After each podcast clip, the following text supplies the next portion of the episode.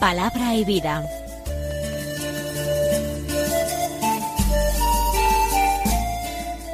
Con el padre Manuel Horta, desde Sevilla.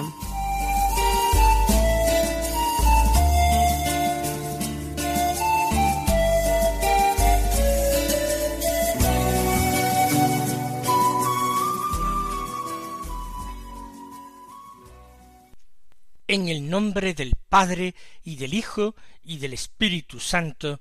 Amén. Alabados sean Jesús y María. Muy buenos días, queridos amigos oyentes de Radio María y seguidores del programa Palabra y Vida. Hoy es el viernes de la primera semana del tiempo ordinario. Un viernes que es un día penitencial, en el que nosotros nos encontramos a 13 de enero, día en que la Iglesia celebra la memoria de San Hilario de Poitiers. San Hilario nació en esta ciudad francesa, en Poitiers, en torno a principios del siglo IV y eh, sobre el año 350 fue hecho obispo de su ciudad. Recordemos que pocos años antes se había celebrado el concilio de Nicea, que había condenado la doctrina arriana. Pero todavía esta doctrina coleaba. Había muchos obispos y sacerdotes en la iglesia que profesaban la doctrina arriana. Por eso Hilario fue desterrado al oriente por el emperador Constancio, hijo de Constantino el Grande. Es considerado uno de los padres de la Iglesia por las obras que escribió, tanto doctrinales como espirituales. Él trata de cimentar y apoyar la fe ortodoxa, la fe católica, frente a los arrianos, y escribe también de cuestiones espirituales y bíblicas. Murió en el año trescientos sesenta y siete. Vamos nosotros a escuchar la palabra de Dios que se proclama en la liturgia de la misa del día. Empezamos hoy el capítulo segundo del Evangelio de San Marcos, del que tomamos los versículos uno al doce que dicen así. Cuando a los pocos días entró Jesús en Cafarnaúm, se supo que estaba en casa, acudieron tantos que no quedaba sitio ni a la puerta, y les proponía la palabra. Y vinieron trayéndole un paralítico, llevado entre cuatro, y como no podían presentárselo por el gentío, levantaron la techumbre encima de donde él estaba, abriendo un boquete, y descolgaron la camilla donde yacía el paralítico. Viendo Jesús la fe que tenían, le dice al paralítico, Hijo, tus pecados te son perdonados. Unos escribas que estaban allí sentados pensaban para sus adentros, ¿por qué habla éste así? blasfema. ¿Quién puede perdonar pecados sino sólo uno, Dios? Jesús se dio cuenta enseguida de lo que pensaban y les dijo ¿Por qué pensáis eso? ¿Qué es más fácil? ¿Decir al paralítico tus pecados te son perdonados? ¿O decir levántate, coge la camilla y echa a andar? Pues para que veáis que el Hijo del hombre tiene autoridad en la tierra para perdonar pecados, dice al paralítico Te digo, levántate, coge tu camilla y vete a tu casa. Se levantó cogió inmediatamente la camilla y salió a la vista de todos. Se quedaron atónitos y daban gloria a Dios diciendo Nunca hemos visto una cosa igual.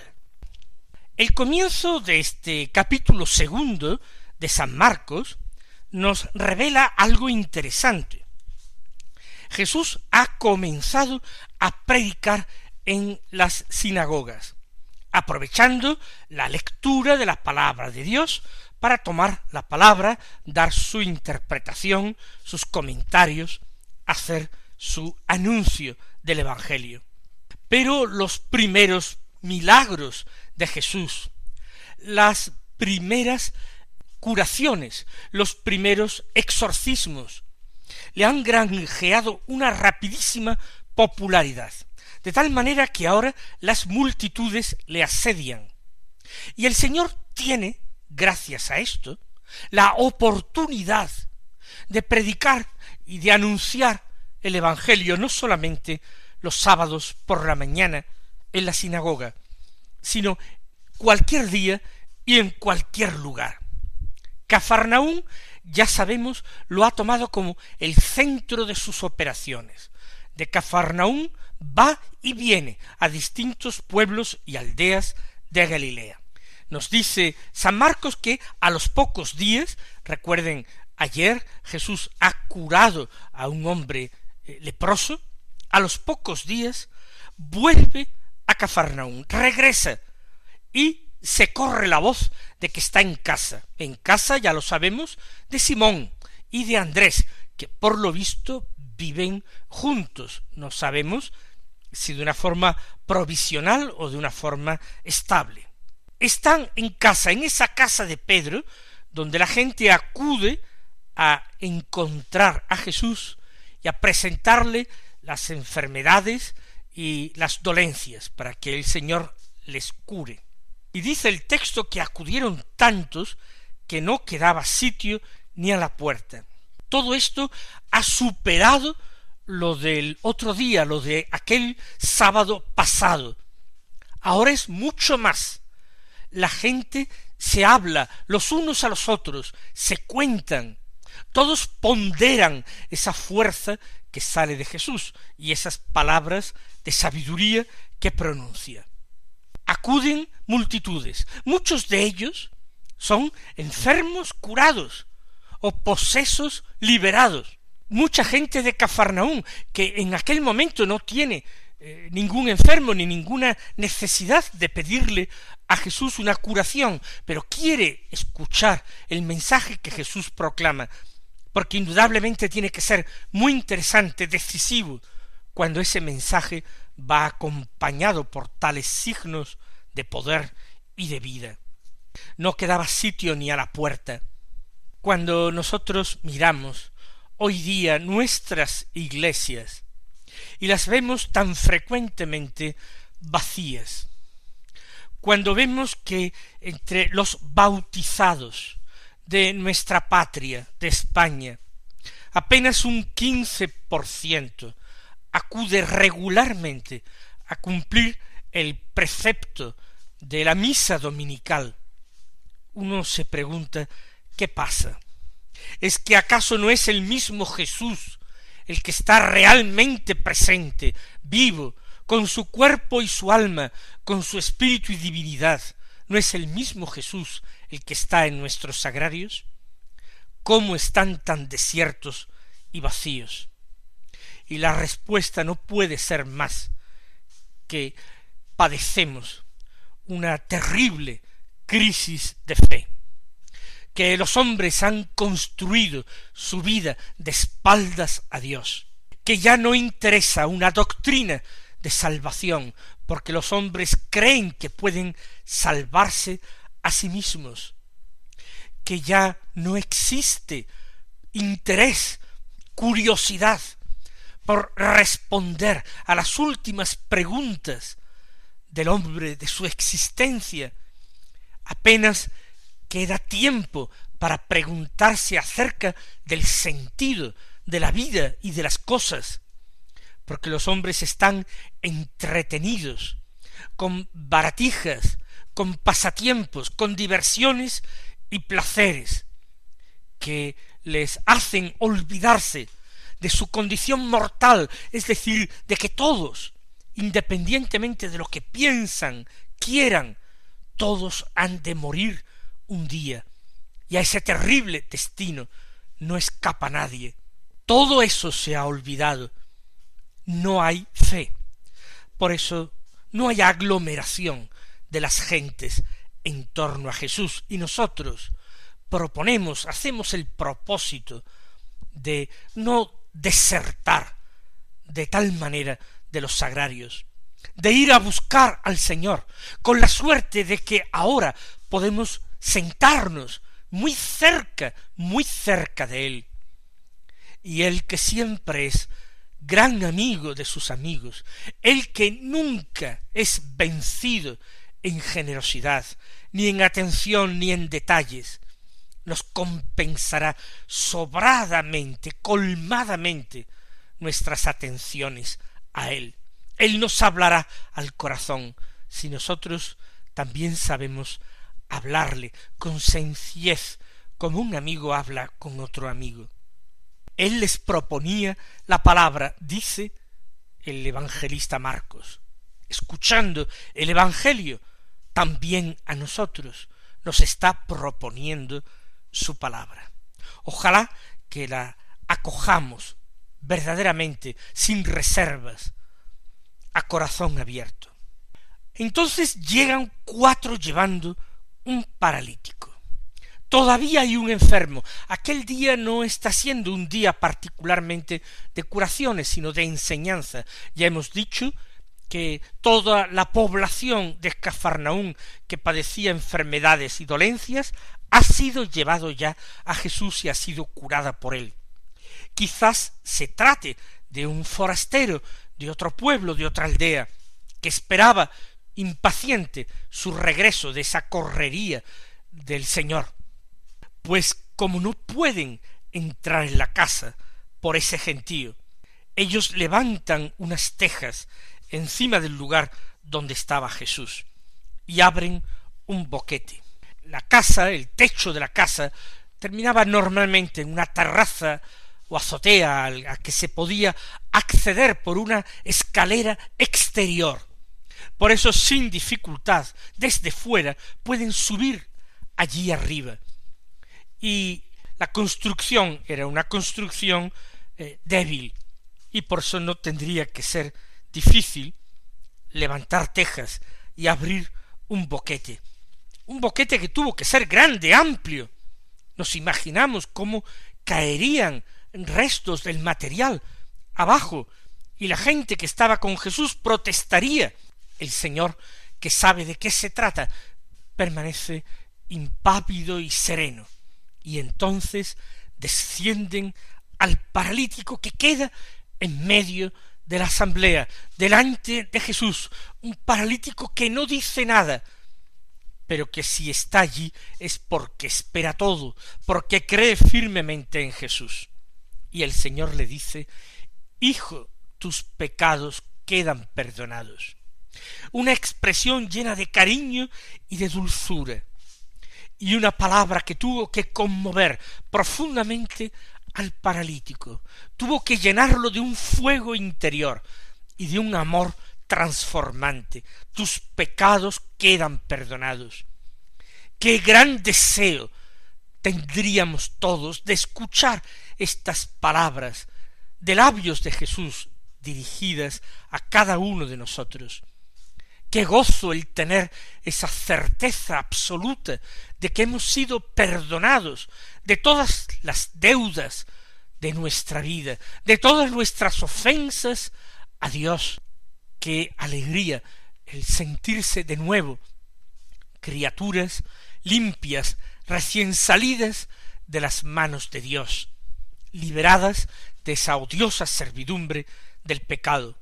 Hijo, tus pecados están perdonados.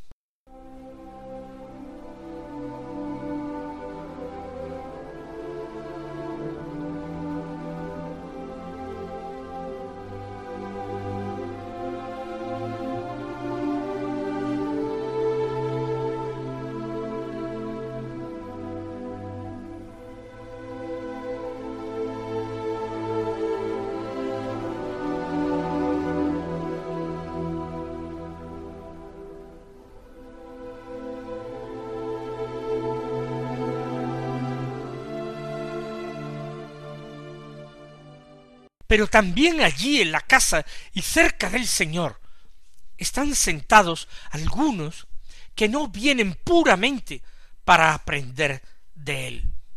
Personas que tienen prejuicios contra Jesús, que no creen que en Jesús se esté manifestando el Dios de Israel, que sea un auténtico profeta, ni mucho menos el Mesías de Dios.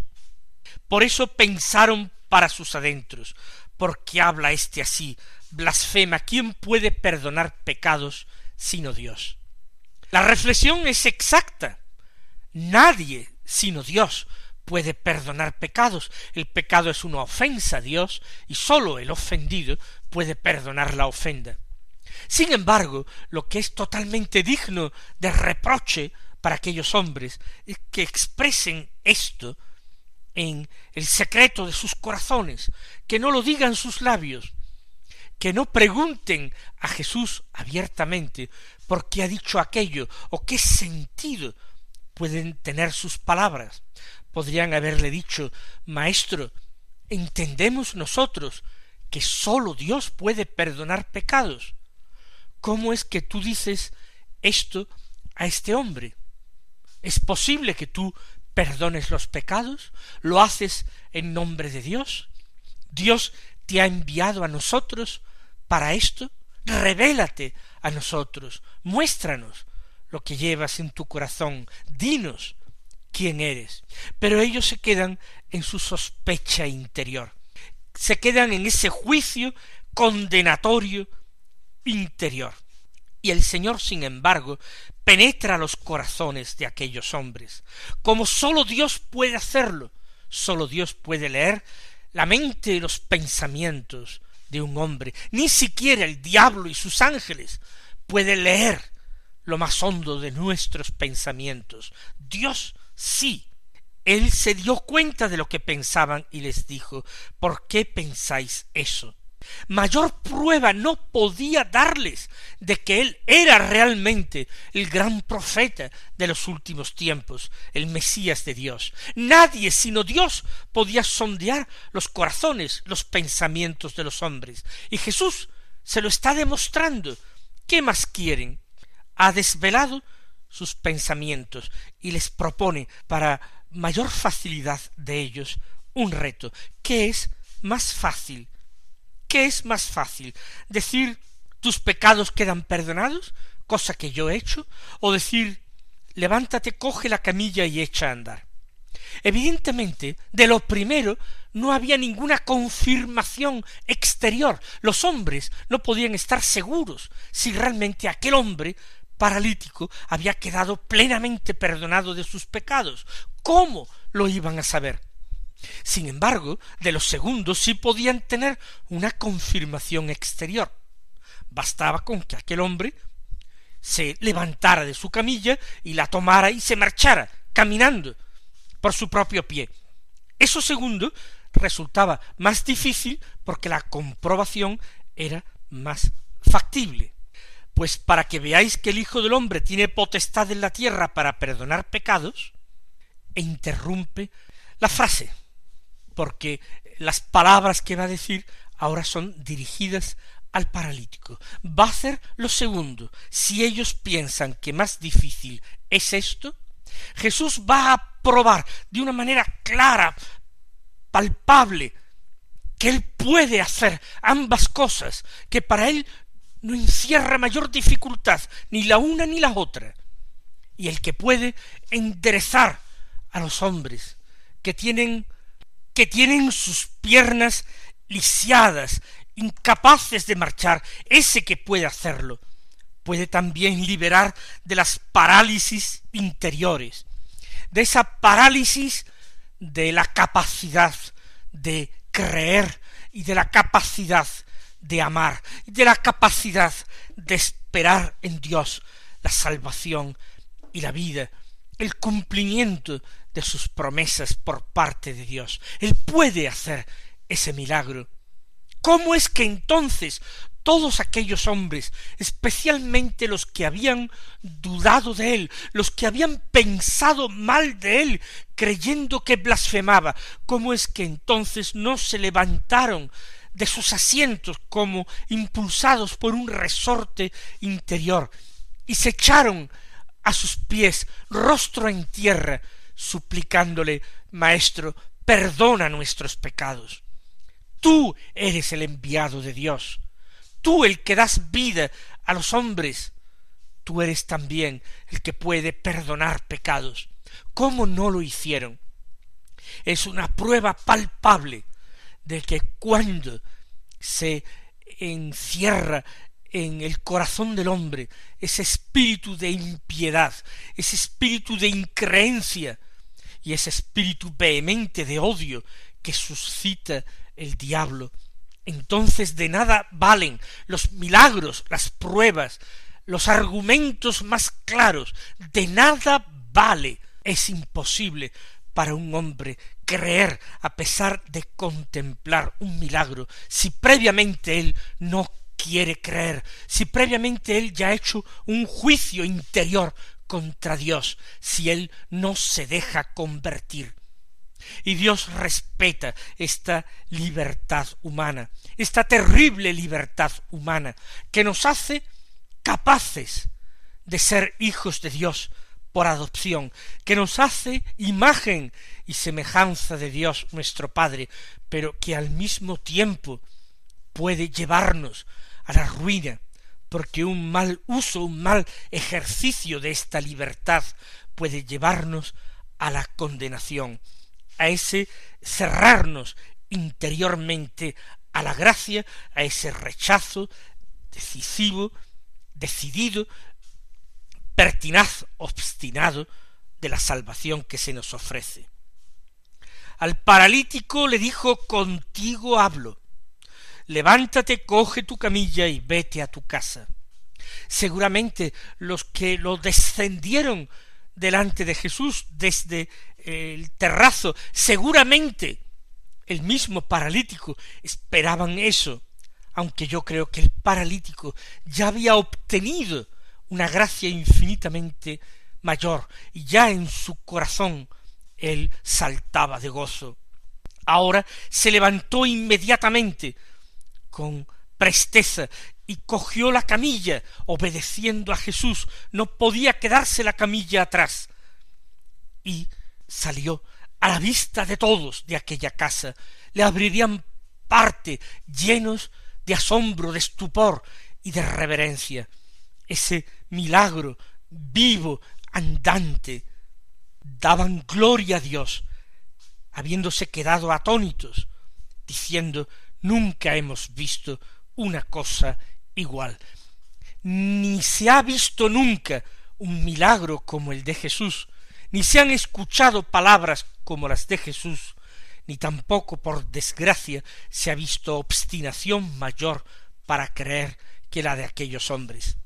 Pidamos al Señor que nos abra el corazón para que nosotros creamos sinceramente, nos abramos a la gracia, nos abramos a la conversión, nos abramos a la santidad.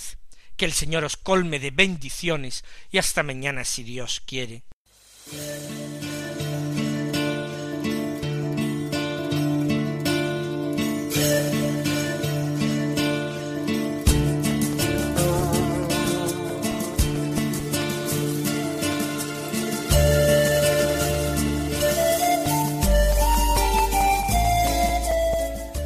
Concluye Palabra y Vida, un programa dirigido desde Sevilla por el Padre Manuel Horta.